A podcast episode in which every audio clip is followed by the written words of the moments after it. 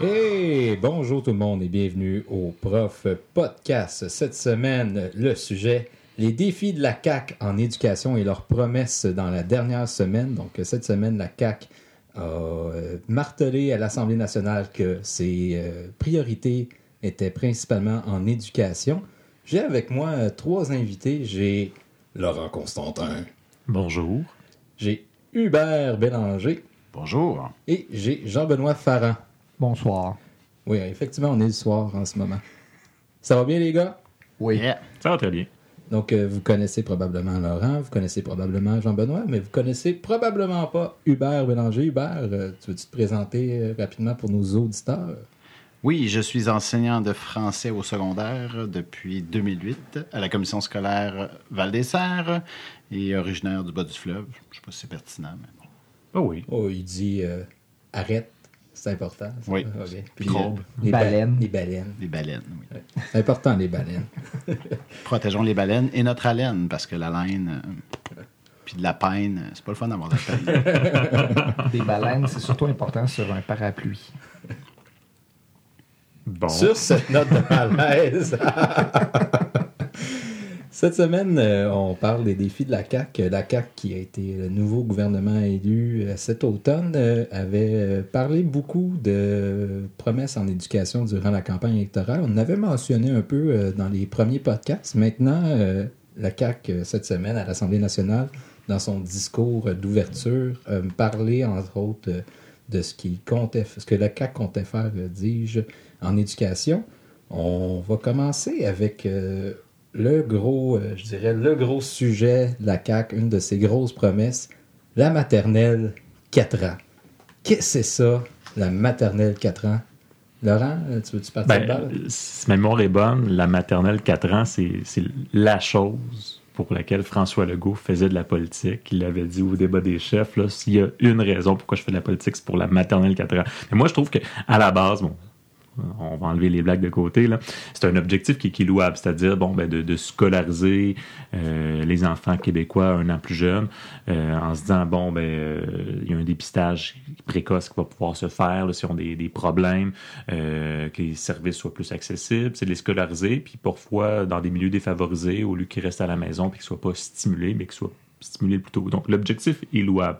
Mais Est-ce que le moyen ça, les, l'est? les moyens, est-ce qu'ils le sont? Euh, Est-ce qu'on est en train de couper euh, l'herbe sous le pied d'un autre système qui fait vraiment partie du modèle québécois depuis longtemps, les centres de la petite enfance, pour complètement changer de modèle-là, alors que les CPE, ça fonctionne bien?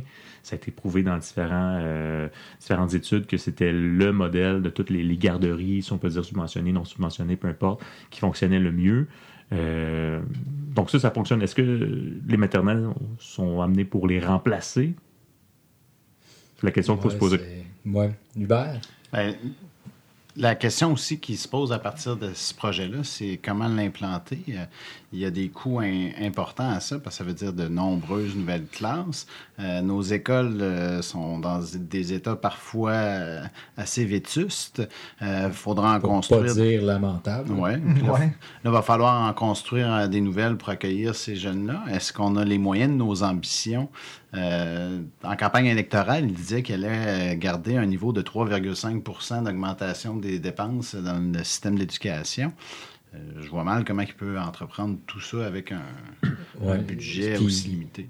3,5% d'augmentation des dépenses, mais en coupant aussi sur les taxes Ah, enlevant contribuables. 700 millions de taxes scolaires. Ouais. Bon, on aura l'occasion de se reparler peut-être plus de la, la fonction des, des commissions scolaires tantôt, mais Ouais. Mais moi, j'aimerais ramener euh, sur euh, l'émission les, les éclaireurs de cette semaine. Euh, il- euh, de mardi, il y a une entrevue avec euh, le docteur euh, Jean-François Chicoine, qui est pédiatre, euh, qui lui euh, préconise euh, de plutôt investir dans les CPE. Le réseau fonctionne déjà très bien. À la limite, bonifier le réseau, euh, créer peut-être un poste de pour les élèves qui auraient des troubles euh, ou qui présenteraient des troubles. Mais lui, ce qu'il préconise, c'est vraiment pas une scolarisation, c'est encore plus du jeu. Et ce qu'il dit, c'est que les, les enfants de cet âge-là vont apprendre par le jeu, vont apprendre par l'imitation, vont apprendre par l'émotion. Donc, de les mettre dans un contexte scolaire dès l'âge de 4 ans, selon lui, c'est pas pertinent. Ce que, ce que j'ai l'impression avec euh, justement cette maternelle 4 ans-là, c'est que on a- j'ai l'impression qu'on veut amener nos enfants à devenir des super enfants. Puis n'importe qui qui a étudié un peu moindrement le développement de l'enfant va savoir que l'enfant, il y a des âges et des stades particuliers et qu'il ne peut pas accomplir certaines choses avant un certain Mhm. âge. Puis en ce moment, j'ai l'impression qu'on essaie de leur apprendre, je sais pas, leur alphabet déjà plus tôt. Oui, certains enfants vont bien répondre à ça parce qu'ils sont stimulés de plein de façons. Mais la réalité, euh, le Québécois moyen, peut-être que ça ne sera pas ça. Là. Donc, euh, peut-être la maternelle 4 ans, justement, c'est c'est peut-être pas la- la- la- Puis- adapté à tous. Puis en plus, on a déjà là, en ce moment des projets de, de maternelle 4 ans qui ont été implantés au Québec. Et euh, les résultats semblent mitigés. J'avais devant moi un article là, qui était paru dans, euh, dans le Journal de Montréal qui fait appel, euh, qui fait, euh, qui fait l'état d'une étude qui a été faite à l'UCAM. Ils ont euh, comme observé là, 300 enfants de ce groupe d'âge qui ont été euh, en maternelle 4 ans. Puis il disait, visiblement, les résultats semblaient mitigés. là. Ça semblait pas être une grande réussite. Est-ce qu'on veut, à ce moment-là, euh, implanter un système qui euh, ne donnera peut-être pas les résultats escomptés? Euh, c'est- c'est- Attendez, une autre réforme scolaire Ben, dont ça, les oui. résultats sont mitigés à la base, qu'on va Et- implanter de force? C'est ça. on- J'ai l'impression qu'on revit une réforme 2.0, encore une fois que M. Legault. C'est c'est exactement ça qui se passe. C'est Ah, ça n'a pas marché ailleurs, ici, ça va remarcher encore. Euh, moi, c'est le, le- le feeling qu'on me laisse euh, là-dedans. Puis en même temps, ce qu'on promet, c'est euh, la maternelle 4 ans va être partout au Québec de manière universelle. Et ce qu'on prévoit, euh, ce que j'ai vu dans, certains articles de journaux là, sur le site de Radio-Canada, c'est qu'on dit 5000 nouvelles classes en 5 ans. Et que juste pour la rentrée prochaine, ça serait 220 classes, puis ensuite ça accélérerait. Mais j'ai vu certaines statistiques juste à la Commission scolaire de Montréal. Bon, euh, il y a une pénurie d'enseignants, Commission scolaire de Montréal, puis dans bien d'autres euh, commissions scolaires. Non seulement, et de locaux. Eh, Exactement. Puis Mhm. Une, pénurie d'enseignement, euh, d'enseignants et de, de- une pénurie de- de- d'espace, un manque d'espace. On prend des roulottes qu'on annexe aux écoles Ouais. en ce moment. là. Euh, 51 classes modulaires qui ont été rajoutées cette année à la CSDM. Puis ça, c'est en plus de toutes les classes de musique qui servent de classe régulière, de tous les locaux d'art plastique qui servent de, de classe régulière, donc pénurie d'espace. Puis il faut se rappeler, il y a une- quelques années à Montréal, puis ailleurs, ben, justement, on a mis des écoles complètement à terre parce qu'il y avait de la moisissure et tout. Donc là, il faudrait euh, encore construire des classes supplémentaires. Puis euh, comme ça, Marguerite Bourgeois, qui est juste dans, dans l'ouest de l'île de Montréal, qui représente que eux, euh, ils vont devoir avoir 300 nouveaux locaux pour avoir tout ça. Donc 300 nouveaux locaux dans une seule commission scolaire, puis ça, ça équivaut à 15 écoles primaires. Donc Dans, 15, dans les cinq prochaines Oui, années. oui, il faudrait Construire 15 15 écoles primaires, c'est réaliste à l'échelle du Québec, mais dans un... dans, dans Dans- une commission dans scolaire. une seule là, commission c'est- À scolaire. Montréal, où est-ce qu'il y a beaucoup de place, on s'entend. Oui. Ben c'est oui, ça. ben oui. Donc ça promet alors que justement... Ils vont faire ça dans l'usine Farine euh, Five Roses. là. On vient de trouver l'utilité du stade olympique. Non? Donc, c'est ça. C'est, c'est- c'est- Moi, ce qui m'embête un peu avec la CAQ, c'est qu'ils ils veulent absolument s'entêter sur ce, sujet-là, euh, tout en se concentrant pas nécessairement en disant, bon, ben, on va y aller, on va commencer par les endroits où les enfants sont, défavorisés. Et on va se concentrer sur les endroits où les enfants ne vont pas déjà dans une garderie ou ne vont pas déjà dans un CPE.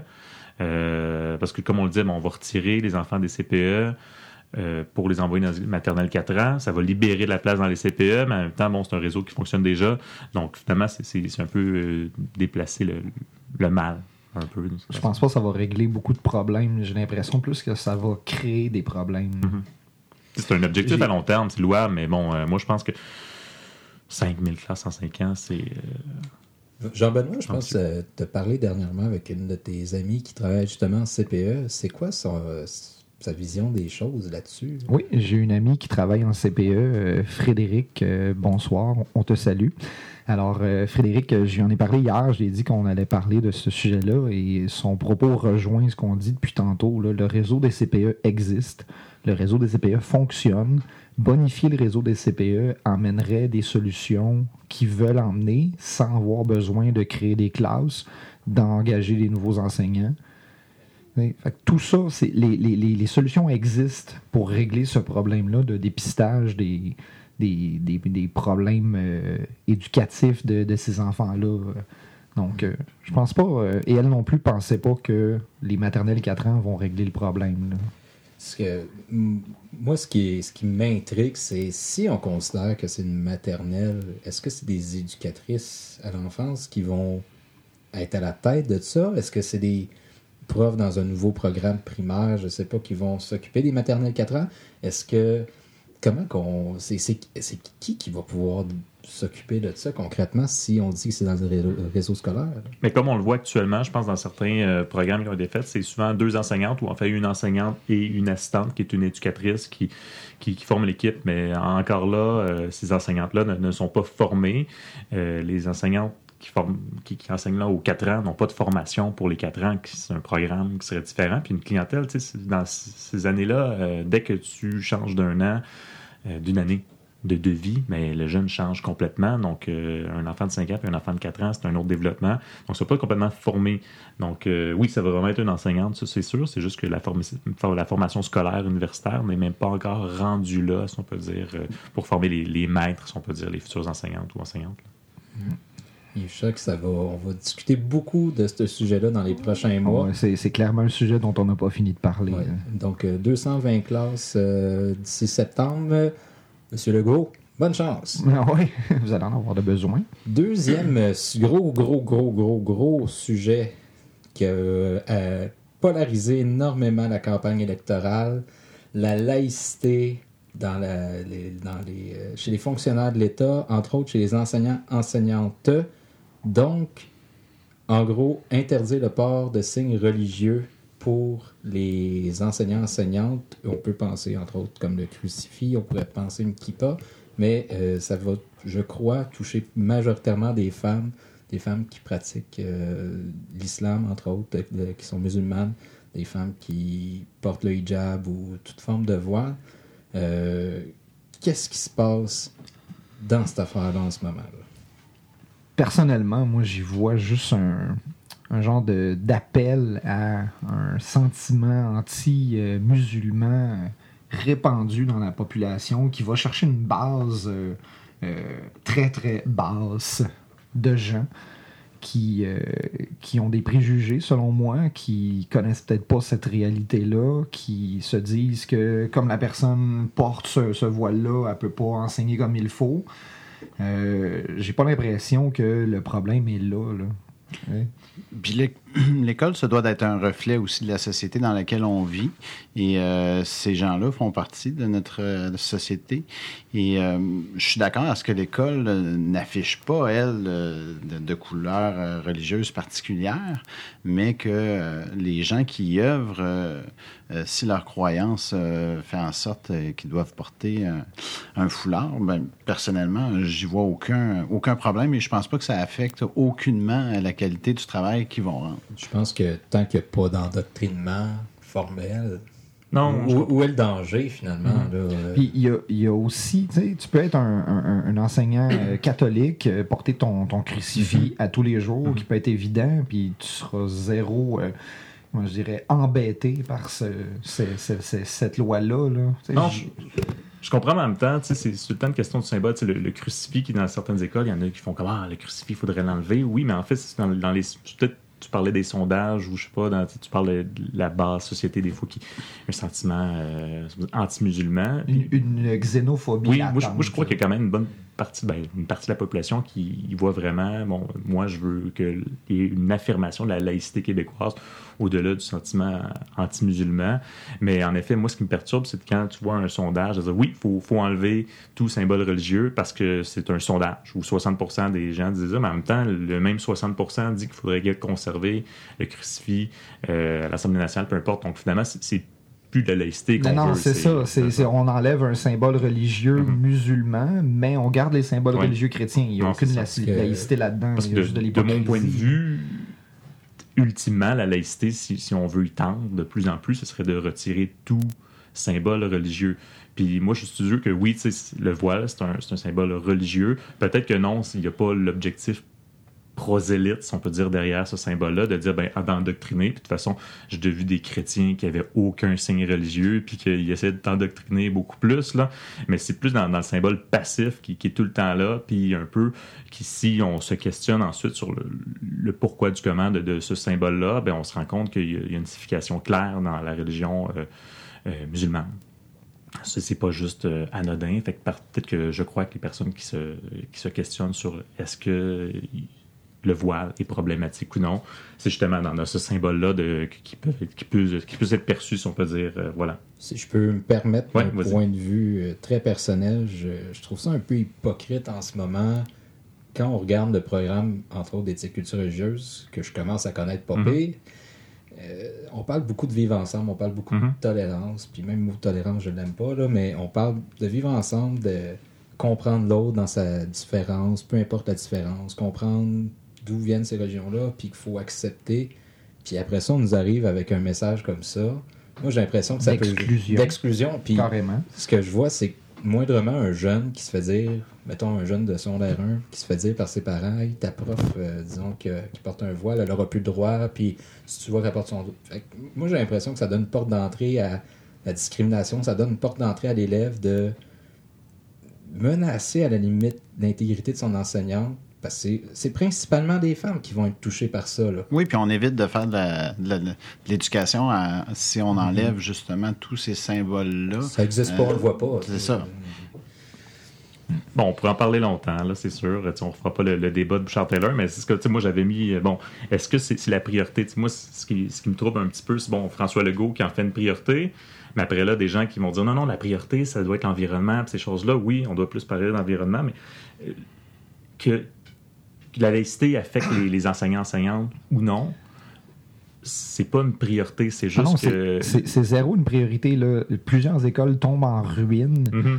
Il y a des élèves qui ont eu des coupures de services mm-hmm. sauvages depuis les dix dernières années. Les classes débordent. Les, les, élèves qui ont des besoins particuliers ont eu une coupure euh, d'orthopédagogie, de techniciens en éducation spécialisée, de psycho-éducateurs, tout ça ah, puis je serais curieux de savoir aussi combien d'enseignants ça concerne. Combien on a d'enseignants voilés au Québec? Oui, ça doit être très marginal. Je suis sûr que c'est très marginal. Puis on est dans un contexte de pénurie. Là, on se dirait, ben, OK. Ah, moi, je, pense que les journalistes qui ont voulu faire un reportage là-dessus ont fait beaucoup de recherches pour essayer de trouver les, quelques enseignants, qui portent. Là. Mais ce que je voulais juste dire là-dessus, c'est que peu importe que ce soit un sujet qui touche l'enseignement ou euh, la société québécoise en général, on dit jamais c'est pas une priorité, c'est pas une priorité, mais la commission Bouchard-Taylor a eu lieu il y a quoi, 10 ans, puis tous les gouvernements ont tabletté, tabletté, puis si on dit que des sondages, peut-être que c'est pas une volonté de laïcité, mais c'est la, démonstration qu'il y a un malaise dans la société, puis qu'à un moment donné, il y a un gouvernement, que ce soit d'interdire tout geste, tout, tout signe religieux, ou qui ait trouvé une autre solution, peut-être plus idéale pour régler ce, ce cet enjeu-là. Euh, d'accommodement raisonnable, peu importe, mais il va falloir qu'à un moment donné, qu'on dise, ben, c'est pas la priorité, mais il faut quand même agir parce que ça fait dix ans qu'il y a un certain malaise dans la société où, justement, les femmes musulmanes, en effet, sont très victimes de ce, malaise-là qui, euh, mais... continue. Puis on voit la montée de la radicalisation un peu des fois de l'extrême droite au Québec. Puis c'est un peu peut-être un, échec de politique de tout ce système éducatif là aussi. Personnellement, mm-hmm. le, gouvernement Legault à ce propos-là va avoir de la crédibilité au mm-hmm. niveau de la laïcité, mettons-le entre guillemets, quand il va inclure tout non, religieux. Là. À partir du moment qu'ils n'acceptent pas d'enlever le crucifix à l'Assemblée nationale, il n'y a pas de laïcité. C'est Double discours. C'est ça, c'est ça. C'est pas de la laïcité. Là. On vise un groupe. C'est pas du courage politique. C'est ça, mais nous autres, nous autres ça, ne nous touchera pas. Parce que nous autres, on a encore notre symbole. si c'est dans un intérêt patrimonial historique, le crucifix devrait aller dans un musée. Exactement. Exactement. Là. Oui, puis le patrimoine a le dos large. Dans oh oui, oui, oui c'est ça. Ouais. Donc, laïcité, un no-go sujet qu'on n'est pas. on n'a pas fini de parler. ça, fait, ça fait longtemps qu'on en parle au Québec, mais dans les prochains mois, j'ai hâte de voir comment que ça va se passer. Je prédis qu'il va y avoir une bonne opposition euh, par rapport à ça. Je crois pas que les sondages reflètent tant que ça l'opinion québécoise en ce moment. Moi, depuis l'élection de Trump, je ne crois plus aux résultats des sondages. Tu penses-tu que ce sondage-là, euh, les Russes en sont euh, mêlés? non, mais c'est le, le, le, moindrement que tu suivais les, informations sur l'élection, il y avait genre moins de 20% des chances que Trump soit élu, puis c'est lui qui a été élu majoritairement. non, je ne crois plus au sondage.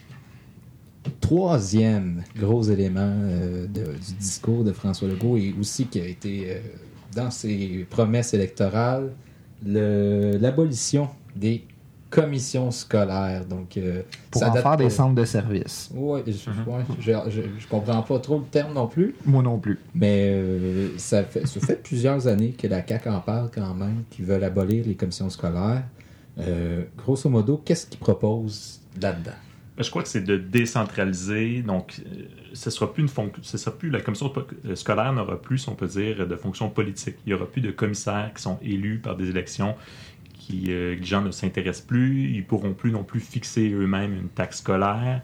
Donc, ça va être plus comme euh, un fournisseur de, services. C'est ce que je crois comprendre. On décentralise et l'objectif serait dans cette décentralisation-là de dire que les écoles aient plus de pouvoir. On améliorerait le service aux élèves parce qu'on donnerait le pouvoir à ceux qui sont le plus proches des élèves. Les profs. Non, malheureusement, non, c'est les directions d'établissement. Oh. Et moi, le problème, justement, Je avec pas de prix. le problème, ce que je vois avec ça, c'est qu'on va donner plus de pouvoir à ceux qui sont près des élèves, mais ceux qui sont les plus près des élèves, si on parle des directeurs d'établissement, mais ils ont tellement de travail qu'ils vont être de plus en plus loin de leurs élèves. Et qu'on va devoir rentrer par cette décentralisation-là des directions euh, aux affaires financières, ressources humaines, la comptabilité, dans toutes les écoles, et que finalement, Ben, rien ne se perd et rien ne se crée. là. Voilà. Les services vont devoir quand même être rendus, euh, les budgets vont devoir être faits. Je pense que la- la- la- le consensus, c'est que peut-être les élections scolaires au Québec, la démocratie scolaire ne fonctionne pas. Ça, on, a des taux de participation en bas de 10 là, Ça prend pas la tête à Papineau pour comprendre que c'est pas, euh, c'est pas très, très populaire. Mais euh, il va falloir, euh, en même temps, qu'on se rende compte que ce que font les commissions scolaires, c'est pas totalement inutile. La gestion du parc immobilier, on en parlait tout à l'heure, là, ça nous prend des nouvelles écoles, tout ça. Il va falloir que quelqu'un s'en occupe. Euh, des- Transport scolaire. le transport scolaire, il va falloir qu'il y ait un service centralisé. Chaque école ne peut pas tirer la couverte euh, des autobus euh, Les le matin. services aussi aux employés, je veux dire, euh, c'est bien beau, là, mais est-ce qu'on va fournir à chaque école, euh, disons, euh, une personne aux ressources humaines ou à l'aide psychologique aux enseignants? Ouais, par ou un école? conseiller pédagogique dans chaque matière pour chaque école. Ouais, C'est ça, la répartition des ressources va, va devoir être faite quand même. là. Puis on l'a vu dans le système de la santé, ils ont changé là, les directions régionales de la santé de nom euh, à peu près trois fois au cours euh, des, de- depuis les années 2000. Puis euh, les coûts de gestion en, en santé n'ont pas diminué pour autant. Euh, je veux dire, moi j'appelais un CLSC un CLSC, je l'appelle encore CLSC, mais aujourd'hui ça a d'autres lettres. là. Mais C'est ça- 3S. Non, c'est Ouais. C3S qui a changé à 6, puis ensuite à Sius, là, puis finalement, c'est juste des, des plus grosses patentes à gosse, et finalement, qui ont toutes resegmenté en régions, fait que finalement, bon, c'est juste qu'il y a quelqu'un qui, qui est au top de tout ça. Mais bon, tu sais, la décentralisation, si c'est l'objectif, c'est euh, qu'il y ait plus de services aux élèves, tant mieux, mais encore là, tu sais, la, Est-ce que la solution va vraiment amener la, ça? la fin est intéressante, Parce que- c'est-à-dire... Ce que j'ai l'impression, c'est qu'ils essayent de faire un ménage euh, des finances. Comment je crois qu'il y a beaucoup d'argent. Ça coûte extrêmement cher Mhm.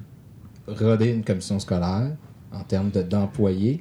Mais si on regarde les choses, tu sais, on parlait des commissaires tout à l'heure qui sont payés 20 000 par année, si ma mémoire est bonne. Après, Non, ça- tant que ça, moi, ça me semble beaucoup. On vérifiera, mais c'est ces commissaires-là, concrètement, quoi que ça sert? Euh, j'ai- j'ai- j'ai- je suis en enseignement, puis des fois, c'est toujours pas clair dans ma tête. Mais ça, ça va quand même prendre des gens pour décider Mhm. qu'est-ce qui se fait dans une commission scolaire. Là. Fait que si c'est plus des commissaires élus qui sont... euh, Ça va être des fonctionnaires. euh, ben, c'est ça, c'est ça. Donc, il faut, il faut que tu remplaces du monde par d'autres mondes. Ça va prendre quand même quelque chose. Puis, personnellement, euh, je- j'ai des, des- des contacts au niveau euh, financier des, des commissions scolaires et le, pour, pour une en particulier, le coût administratif, le, budget administratif est très très bas comparé au, au restant du, du coût de, la, du- de, de fonctionnement de la, de la CS. C'est sûr. Donc, euh, il n'y a pas de, de- comment je dirais, de gaspillage éhonté de ressources. Euh, la, la majorité de l'argent de la commission scolaire est investi dans les écoles pour payer les, le personnel. euh, il n'y a pas euh, 50% en, en Non, non, administratif. On, dit souvent, justement, on va couper euh, tous ceux qui donnent pas des services aux élèves, mais justement, comme tu dis, il faut des services aux, employés aussi. ah, euh, conseil pédagogique, c'est pas dans la classe directement, ça donne pas de service direct à l'élève, fait qu'on va couper tous les conseils pédagogiques. Euh, on pourrait continuer. Ah, le technicien en laboratoire, il donne pas de service directement à l'élève, mais mm. il aide, on va dire, l'enseignant de sciences à faire des laboratoires. Va couper le technicien en laboratoire. encore là, euh, le psychoéducateur, est-ce qu'il va lui-même négocier ses contrats de travail avec chacune des écoles? Dire, ben, moi, lui, il veut pas m'engager en 100%, fait que lui, tu, tu me prends-tu à 70, puis l'autre école à 30. je, pense que ce centre-là va quand même être très politisé. Mhm. On plus de commission scolaire, ce ne sera plus des commissaires qui vont faire la politique, ça va être fonctionnaire, ou peut-être un conseil d'administration où euh, on ne sait pas trop qui, va être nommé sur ce conseil d'administration-là. Il semble dire que par la décentralisation, en fait, c'est le conseil d'établissement, des gens qui sont votés par, par leur père, donc des représentants des enseignants qui sont nommés par les enseignants, représentants, c'est-à-dire des professionnels, peu importe, de, soutien. Mais euh, bon, c'est quoi les plus de pouvoirs qu'ils vont avoir? C'est encore là la question, c'est ça, mm. exact. Mais deux, deux, choses par rapport à ça. Euh, premièrement, pour avoir été souvent sur euh, des, des, CE d'école, mm-hmm. euh, les parents qui s'impliquent sont une très, très, très faible minorité des parents même dans les assemblées générales où ces parents-là sont élus par leur père, mhm. c'est même pas 10% euh, des, des, parents des, élèves qui se présentent pour avoir une possibilité de. Ça, ça se bouscule pas aux portes pour participer. Et malheureusement, ils ne sont pas toujours non plus représentatifs. Tout à euh. De, de, la diversité, des, élèves. des, élèves. parce que souvent, c'est les parents euh, des, des les mieux instruits, disons, euh, qui, ont, qui ont un peu plus euh, d'éducation, qui s'impliquent. Et euh, ils vont naturellement aussi proposer des idées qui vont, qui vont favoriser les élèves qui ont. Puis la, la, deuxième chose, si le problème est au niveau des élections scolaires, qu'il n'y a pas assez de participation, tout ça, il y a une solution tout simple faire ça en même temps que les élections provinciales, qui peuvent être en même temps que les élections fédérales. Ou même municipales. aussi, ça une fois aux quatre ans, euh, tu, vas, tu vas voter, tu mhm. votes pour les, tous les paliers de gouvernement en même temps. Là. Voilà, tu as ta solution. Les, là. les, municipalités ou euh, dans le système provincial ne voulaient pas, si on peut dire, euh, perdre leur exclusivité. Ils ne voulaient pas être liés à d'autres élections. à un moment donné, ça, ça ben, C'est n'importe quoi. Ça désintéresse les gens. Puis, tu sais, la valeur démocratique des élections scolaires, pour moi, par exemple, tu sais, je suis pas contre l'idée de mettre ça dans une autre élection, mais en même temps, euh, pour avoir aussi assisté quelquefois à des conseils, des commissaires, euh, les, les, personnes qui sont là ne, ne sont pas toujours les plus euh, nécessairement les, les, plus au fait de comment fonctionne notre système d'éducation. Ils l'apprennent souvent en cours de route là, durant leur mandat. Est-ce qu'on ne serait pas mieux d'avoir une espèce de conseil là, de, de, sages ou des gens qui sont euh, plutôt choisis par un, un comité? Oui, dans, dans, le milieu, par, par, un comité qui détermine euh, leurs leur compétences justement à gérer, comme ça se fait justement dans les conseils d'administration des entreprises. Mhm. Une l'autocratie, on va tirer au sort qui sont les représentants. Mhm. Mais parfois, c'est un peu, c'est presque ça, les élections scolaires. Ouais, non, c'est complètement ça. Ouais, c'est ça. C'est ton devoir cette année. Invite tes amis à voter, puis voilà, tu vas gagner. C'est combien que ça gagne un commissaire? Euh, 13 000 à la commission scolaire de Montréal euh, cette année, environ, le 13 000 et quelques. Et qui est la plus grosse commission scolaire du Québec. Quand ils sont sur le comité exécutif, ça monte à 17 000 Je pas trop loin. Je pas trop loin. Ah non, Ça change une vie. Donc, euh, le plan de gouvernance scolaire. Il y a quelques années, euh, il avait essayé. Euh, il avait essayé de fusionner la commission scolaire de Saint-Hyacinthe avec celle de Sorel. Ah, tout ça, les fusions, ça a été un échec total. Qu'est-ce qui, a, qu'est-ce qui a expliqué cet échec-là, entre autres, d'après toi, Laurent? Ben, en, fait, c'est beaucoup, je crois, euh, le fait que des territoires, à qui deviennent beaucoup trop gros. Euh, tu dis c'est Saint-Hyacinthe avec la. c'est énorme. non, c'est ça, ça devient énorme. C'est. Euh... De Acton. De Ouais, Actonville à Sorel. Puis après, tu dis, bon, mais les listes d'ancienneté selon les profs ou les autres professionnels, comment on va fusionner ça? Et ensuite, c'est euh, des territoires mm. qui, qui fonctionnent plus trop. En fait, c'est des fois, ils voulaient défaire des commissions scolaires, de dire, bon, ben, euh, telle école va se retrouver dans une nouvelle commission scolaire, tu sais, qui va être créée de toutes pièces, puis l'autre dans l'autre. Mais à un moment donné, c'est que des élèves habitaient sur le mauvais territoire, donc auraient dû changer d'école et pas juste Bref, ça devenait un petit peu euh, compliqué. Puis en fait, c'est juste la volonté politique qui a, manqué. Je pense que le ministre, de l'Éducation, c'était-tu François Blais qui était là à l'époque ou c'était celui qui était là avant, euh, le médecin? Monsieur Bolduc. Monsieur Bolduc. Euh, je, pense, je pense finalement. Les, les euh, bibliothèques, on n'aime pas ça. C'est lui, hein? Ils se sont rendus compte que c'était beaucoup plus compliqué qu'ils pensaient de juste fusionner deux structures administratives. Là, euh, Mais au, au Nouveau-Brunswick, euh, il y a moins de 20 ans, l'expérience d'abolir les commissions scolaires a été faite et le gouvernement a fini par euh, changer d'idée et euh, d'abandonner cette idée-là, se rendant compte du bordel que c'est en train de créer, là. autant au niveau des deux communautés, francophones et anglophones, qui est en train de se chamailler pour Mhm. savoir qui allait avoir le plus gros bout de couverte euh, dans ce qui allait rester. là. Ah, c'était rendu, je pense aussi qu'au Nouveau-Brunswick, euh, il y a des, je pense que les commissions scolaires anglophones, peu importe, les écoles anglophones ne voulaient plus partager les mêmes autobus avec les écoles francophones. Donc, on s'est rendu que c'était un problème. euh, Ségrégation. On, on s'entend qu'ici aussi, on a du francophone et de l'anglophone. Mhm. Fait que euh, on se prévoit peut-être un joyeux bordel qui s'en vient. Tout là. à fait. Mm. Voilà. Et puis sinon, euh, les taxes scolaires. Taxe solaire, ben 700 millions en moins, euh, ça crée un vide, 700 Mhm. millions. C'est un, c'est un beau trou, 700 millions. On le prend où après? Parce qu'il va quand même avoir les mêmes Et- besoins. Là. On rappelle, il y a eu dans les 10 dernières années, c'était 1,2 milliard de coupures. Mhm. Ben oui, on a vraiment besoin encore de coupures en Parce que éducation. On monte à 2 milliards de coupures, là, comment je comprends ça? Ben là? oui. Parce ben que oui. ce que j'ai vu dans les vidéos promotionnelles, la CAQ, qui date de- du mois d'août, donc juste avant le déclenchement des élections, c'est qu'elle allait regarder euh, les taxes scolaires partout dans la province. Ils vont prendre l'endroit où les taxes scolaires sont les plus basses. Je n'inventerai pas de montant, je ne me rappelle plus. Ils vont dire ben, ce montant le plus bas là, c'est maintenant ce montant-là qui va être payé partout pareil au Québec. Parce qu'ils disent que c'est comme une loterie, finalement, les taxes scolaires. Ils reprochent que, bon, ben, si à Montréal, euh, peut-être que les taxes scolaires vont te coûter plus cher que, je sais pas, si t'es juste quelques kilomètres plus loin à Joliette. Donc, on va uniformiser le tout. Et le problème aussi avec les taxes scolaires, je sais pas si vous étiez au courant, mais si vous n'avez pas d'enfants, vous pouvez déterminer si vous voulez payer des taxes scolaires pour le système anglophone ou francophone selon là où ça coûte le moins cher. Ah, ouais. Ouais. Ah. OK. Voilà. Donc, euh, On n'est pas à quatrième, une aberration près. Ouais. Quatrième et dernier point euh, important du discours de François Legault, euh, c'est le plan de valorisation de la profession, profession pardon, enseignante. Et à ceci, je vous dirais, c'est l'heure de la question funky. Croyez-vous qu'on valorise suffisamment la profession enseignante? Si oui, sinon, comment le faire?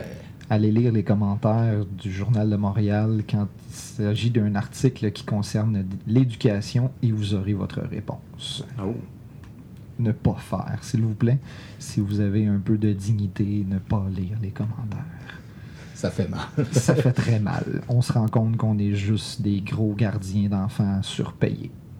Hubert, crois-tu qu'on est euh, suffisamment valorisé euh, dans notre profession au Québec? Assurément non, là, auprès de la population en général. euh, C'est pas, je me promène pas sur la rue en me vantant que je suis enseignant. Euh, et euh, mais il reste quand même des gens qui reconnaissent la valeur euh, du rôle enseignant dans notre société. Euh, il y en re- pas juste les enseignants eux-mêmes, là, il, y en, il en reste à l'extérieur. On reçoit quand même régulièrement des beaux commentaires des parents. Mais euh, puis mais c'est quand même drôle que souvent le commentaire qu'on reçoit lorsqu'on dit qu'on est enseignant à quelqu'un qu'on connaît pas, c'est euh, ah ouais, tu sais.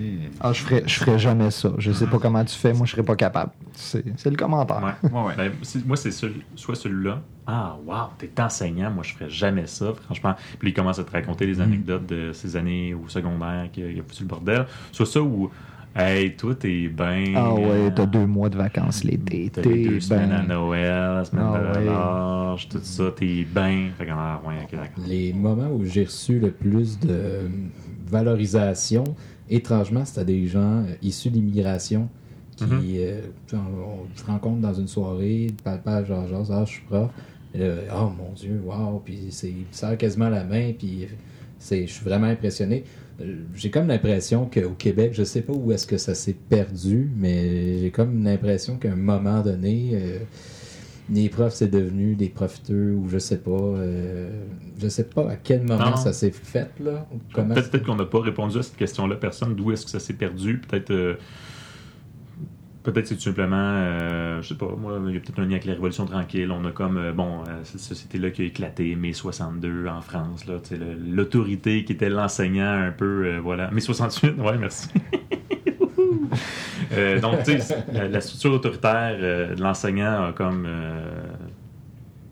Pris le bord. A, a pris le bord, tout simplement. Mm. Et que là, bon, système de libération, si on peut dire, les jeunes, de- de- d'essayer de, de- que le jeune soit, dire, son maître, soit maître, si on peut dire, de son propre apprentissage et tout. Donc, peut-être que l'enseignant est plus perçu comme, comme le maître, si on peut dire, vraiment du savoir qui enseigne. Là. Peut-être pour ça, bon. Fait que là, tu moi, je comprends la CAQ, parce que c'est pas juste la CAQ qui se pose cette question-là, de, bon, peut-être la profession n'est pas assez valorisée, il faudrait plus la valoriser. Là, après, c'est de dire, bon, comment on la valorise, comment? Est-ce qu'on valorise en ayant un plus grand salaire? Ben, je pense, je pense pas que ça va valoriser la profession parce que personnellement, j'ai pas de problème au niveau salaire. là. C'est c'est pas ça qui va faire que oh, je vais être un meilleur Non, prof ou. je euh, pense pas que les médecins spécialistes en ce moment au Québec se sentent plus valorisés socialement avec Ouais, leurs salaires qui ont été augmentés de façon incroyable. Non, non, non. C'est c'est ça, ça. ça passe par quoi la valorisation de la profession? Est-ce que, il, y a, il y a une proposition de resserrer les règles d'admission à Mhm. l'université? Ça va créer encore plus de pénurie. Il va y avoir encore moins de profs. Mais j'ai- lu que là, il allait resserrer la vis une fois que la pénurie serait réglée. Parce, que, parce que non, parce qu'en fait, la, pénurie va être réglée par elle-même parce qu'ils vont rendre la profession euh, pleine de valeur et euh, attirante. Donc, les gens vont s'inscrire en masse dans les universités pour devenir enseignants. Et ceux qui avaient décroché de la profession enseignante vont redevenir enseignants. enseignants. Ce, Ok. qui, ce, qui, ce qui parlait, entre autres, aussi, c'est de monter l'échelle salariale des nouveaux enseignants.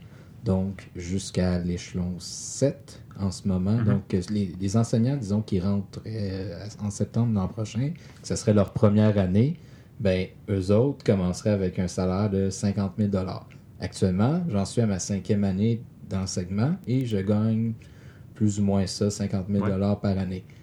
Est-ce que ça veut dire que moi, après 5 ans, je vais gagner autant qu'un prof qui commence là? Parce qu'ils ne me montreront pas les autres, euh, Ben, les autres euh, échelons, là, des profs que ça, ça fait un bout de temps qu'ils enseignent. C'est la pensée que j'ai parce qu'on est à peu près ça tous les deux à l'échelon 7. Donc on se dit, ben, euh, si on élimine jusqu'à l'échelon 7, euh, on va avoir le même salaire qu'un débutant. Mais j'ai vu un, un tableau dernièrement parce que je trouvais ça vraiment ridicule. J'ai vu un tableau où non, euh, il va quand même avoir une espèce de Effet de levier. effet de levier que justement, bon, l'échelon, il va avoir un échelon numéro 1. C'est juste qu'ils vont tout réaligner, donc de l'échelon, l'échelon 7 niveau à l'échelon 1 jusqu'à le dernier échelon, là, pour faire en sorte que on passe de 50 000 jusqu'à l'échelon à 80 000. C'est juste qu'il va y avoir moins d'échelons. Donc, euh, nos salaires vont augmenter. C'est juste que, euh, c'est ça, ils vont réduire des échelons. C'est juste que le salaire du, qui est le plus haut, lui, il augmente pas. À la base, c'est pas une mauvaise idée là, de- de- d'offrir un salaire plus concurrentiel aux nouveaux enseignants parce que je suis persuadé que c'est un frein à certains élèves euh, étudiants du cégep là, de se dire est-ce que je m'en vais en enseignement?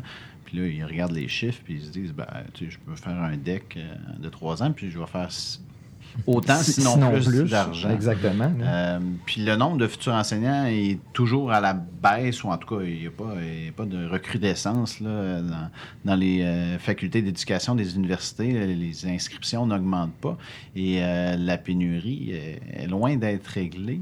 Donc, c'est une stratégie, mais ça ne doit pas être la seule. Il faut, euh, faut aussi cesser, euh, mettre, mettre les, euh, des conditions de travail qui vont faire en sorte que les, euh, les, les élèves qui sortent des universités restent euh, enseignants pendant toute leur carrière, parce qu'en ce moment, il y a un décrochage de C'est 25 20, 20 à 25 20 à dans les 25. cinq proches premières années. là. Puis il y en a qui, décrochent après ça aussi. Je lisais un article Oh, dernièrement d'une dame qui, qui enseignait depuis euh, plus de 15 ans, puis qui a décidé que c'en était assez. Donc, il faut... Question de sécurité d'emploi aussi. Là.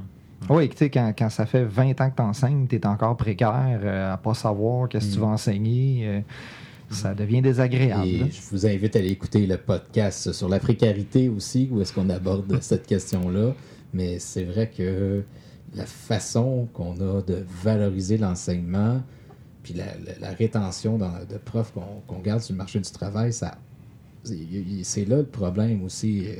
On manque de profs à tout plein de niveaux, puis même à l'université, le taux de décrochage en enseignement est immense. Là. Les chiffres sont ahurissants. J'y voyais l'autre fois, je me disais, ça n'a aucun sens.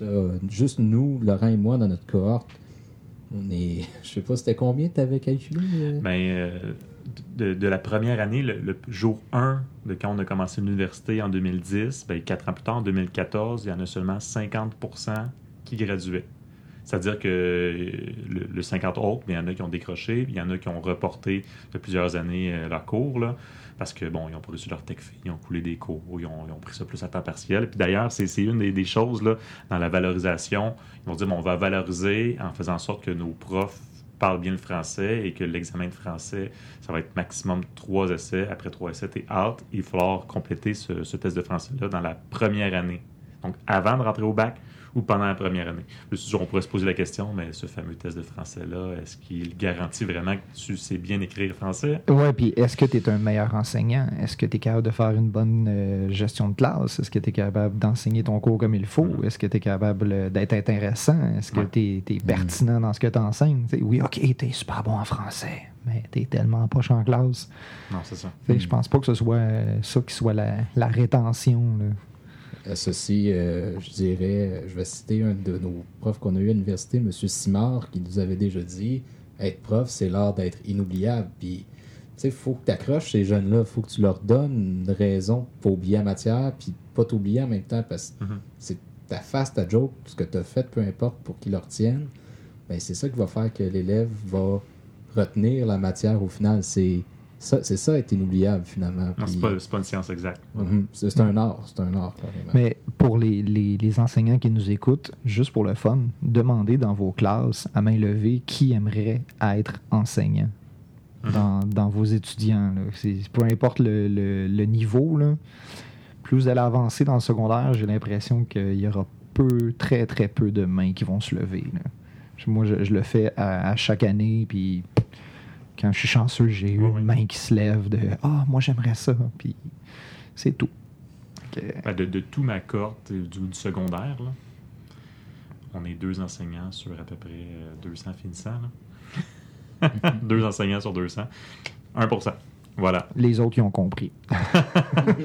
Mais c'est ça, c'est peut-être pas ce qui est valorisé, c'est peut-être pas euh, trendy en ce moment. On dit, bon, euh, c'est pas la chose la plus populaire. Moi, je constate qu'en ce moment, vous devez le constater parce qu'il y a un paquet de programmes là-dessus, là, l'entrepreneuriat. Vous dites à quelqu'un que vous êtes un entrepreneur, ça c'est valorisé. Ben oui. Vous avez réussi par vous-même, vous travaillez des 80 heures par semaine, pas de vacances, ça c'est valorisé. Ben oui. La, ouais. la valorisation de la fonction enseignante va passer par la valorisation de l'école puis de notre Oui, système d'éducation publique. là.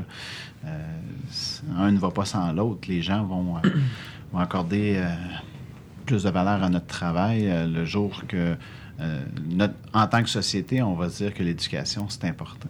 Parce que là, en ce moment, on a clairement un système à trois vitesses. là. Il y a le privé, il y a le public qui coûte quelque chose, puis il y a le reste. Mhm.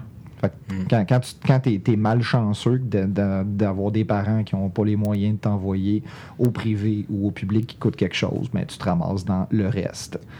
Fait que, euh, je pense pas que ça non plus ça aide à valoriser la profession, ni le système en général. Et euh, rapidement, euh, qu'est-ce que la CAC propose pour nous aider, là, mis à part le salaire? il parlait de créer des postes particuliers de profs euh, experts émérites. C'est quoi? C'est un super super prof, profs. comme les super infirmières. euh, que c'est ça? C'est un peu, je sais pas, être libéré de sa tâche, comme félicitations, tu es un leader enseignant, euh, tu fais des bonnes planifications. Je pense que c'est un, peu comme être à, à mi-chemin entre le conseil pédagogique puis l'enseignant. Finalement, c'est de pouvoir euh, mentorer des jeunes enseignants, euh, créer du, du matériel pédagogique qui est utile. Tu sais, on dirait que c'est quasiment comme à, à l'université. Il va y avoir un, enseignant émérite du secondaire à 80 ans qui va être encore là. là. Puis, Maître Yoda. avec ses padawans d'enseignants. Mais, mais aussi, je pense qu'il suggérait qu'il y ait plus de développement professionnel, plus de formation continue, ces choses-là. Mais c'est sûr que, bon, euh, je pense que la CAQ va revenir avec le fameux sujet de l'ordre professionnel en enseignement, cette chose qu'on parle depuis. Ah, L'ordre je sais pas professionnel. la panacée. oui, ça va régler tous les problèmes, c'est bien connu. C'est en cinq minutes, est-ce qu'on est capable de résumer c'est quoi l'ordre professionnel? Qu'est-ce que ça implique? L'ordre euh, professionnel, moi, je peux t'en parler un peu. J'en ai, j'ai eu des, des longues discussions euh, avec euh, des gens à ce propos. Euh, la base d'un ordre professionnel, c'est de protéger le public contre les dérives des, des gens de cette profession-là. Donc, euh, faire qu'ils soient euh, protégés contre un mauvais prof euh, qui donne pas des bonnes notes ou qui est pas gentil ou quoi que ce soit. Donc, protéger le public contre les problèmes qui peuvent emmener de, ceux qui pratiquent cette profession-là. Ça emmène aussi un- une, une formation continue obligatoire qui, je crois, existe déjà. Euh, Est-ce qu'il y en a qui n'en profitent pas? Fort possiblement qu'il y a des enseignants qui s'assoient sur leur, euh, leur tâche euh, et ne, ne s'améliorent pas. D'ailleurs, ça serait le sujet d'un prochain podcast très bientôt, euh, justement, la formation continue. Là. Très beau sujet. On peut en parler longtemps, longtemps. Très beau sujet. Fait que, à la base, est-ce que l'ordre professionnel va améliorer le- le- le- la perception du public par rapport à l'enseignement? Je ne crois pas. C'est pas l'objectif à la base. Non, non, c'est ça. C'est pas l'objectif, c'est protéger le public contre les, les- les dérives des, des enseignants. là. Mais je pense que cet euh, outil-là existe déjà. Il existe déjà un protecteur de l'élève dans Le les protecteur commissions de l'élève, il y, a, il y a des règlements dans la loi sur l'instruction publique qui font en sorte qu'on peut porter plainte con- contre un enseignant. Et de toute façon, pour toute dérive qui est criminelle, ben justement, il y a un code criminel. C'est ça. Que, Est-ce que Parce que souvent, on parle, ah, les, les enseignants qui, qui violent leurs élèves, mais justement, c'est c'est criminel. Tu n'as plus besoin d'un ordre pour régler ces problèmes-là. Et que souvent, des, des ordres professionnels qui ont, euh, qui ont existé dans d'autres provinces n'ont pas tant réglé le fameux problème des enseignants cancres, là, parce qu'ils n'ont pas réussi à identifier vraiment c'est quoi un enseignant cancre. Fait que c'est sûr, bon, l'envoyer pour faire plus de formation, mais encore là. Puis encore, puis ça donne aucun, aucune plus-value à notre, autonom- à notre autonomie professionnelle, de le fait de, de- de payer des cotisations euh, à un- ordre professionnel ou qu'on instaure un système euh, de ce genre-là pour, pour un peu euh, surveiller Non, non, notre ça. De toute façon, est-ce qu'on a à se plaindre sur notre autonomie euh, professionnelle? Justement, la CAQ propose que les enseignants euh, soient plus autonomes, comme ça, euh, les élèves vont être encore mieux, vont mieux réussir, mais moi, je, je ne me plains pas du tout de mon autonomie. Au contraire, ce que je veux, c'est plus de soutien. Oui, c'est ça. Ça. Pour les, les élèves qui ont des problèmes. Je suis autonome, je suis tout a, là. Oh, t'es bon, t'es bon, t'es capable, vas-y. c'est ça, let's go, let's go. Hey, euh, je sais pas pour vous, mais je trouve que c'est un podcast très pertinent aujourd'hui, euh, qu'on va pouvoir peut-être écouter dans une couple d'années en se disant hey, que c'était le bon temps. Et, Ou euh, et ça a bien changé, on verra bien. je pense, je pense qu'on va réinviter Hubert. Oh, Hubert, le, le, le, le, le- le pertinent, on va l'appeler de même. Laurent le ténébreux, Hubert le pertinent. hey, Jean-Benoît Farran, merci beaucoup. Merci, Marc-André.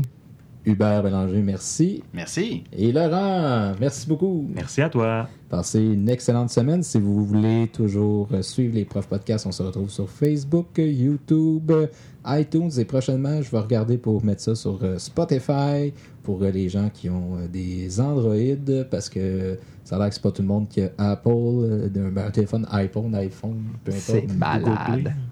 Comment, pardon? hein? C'est pas Google Play, Google Music. Ouais, Google aussi. On, on va regarder pour mettre ça là-dessus. N'hésitez pas à partager. Si vous avez des questions, laissez-nous euh, vos commentaires, vos questions sur la page Facebook ou encore YouTube. Nous sommes les profs podcasts. On vous souhaite une excellente semaine. Salut!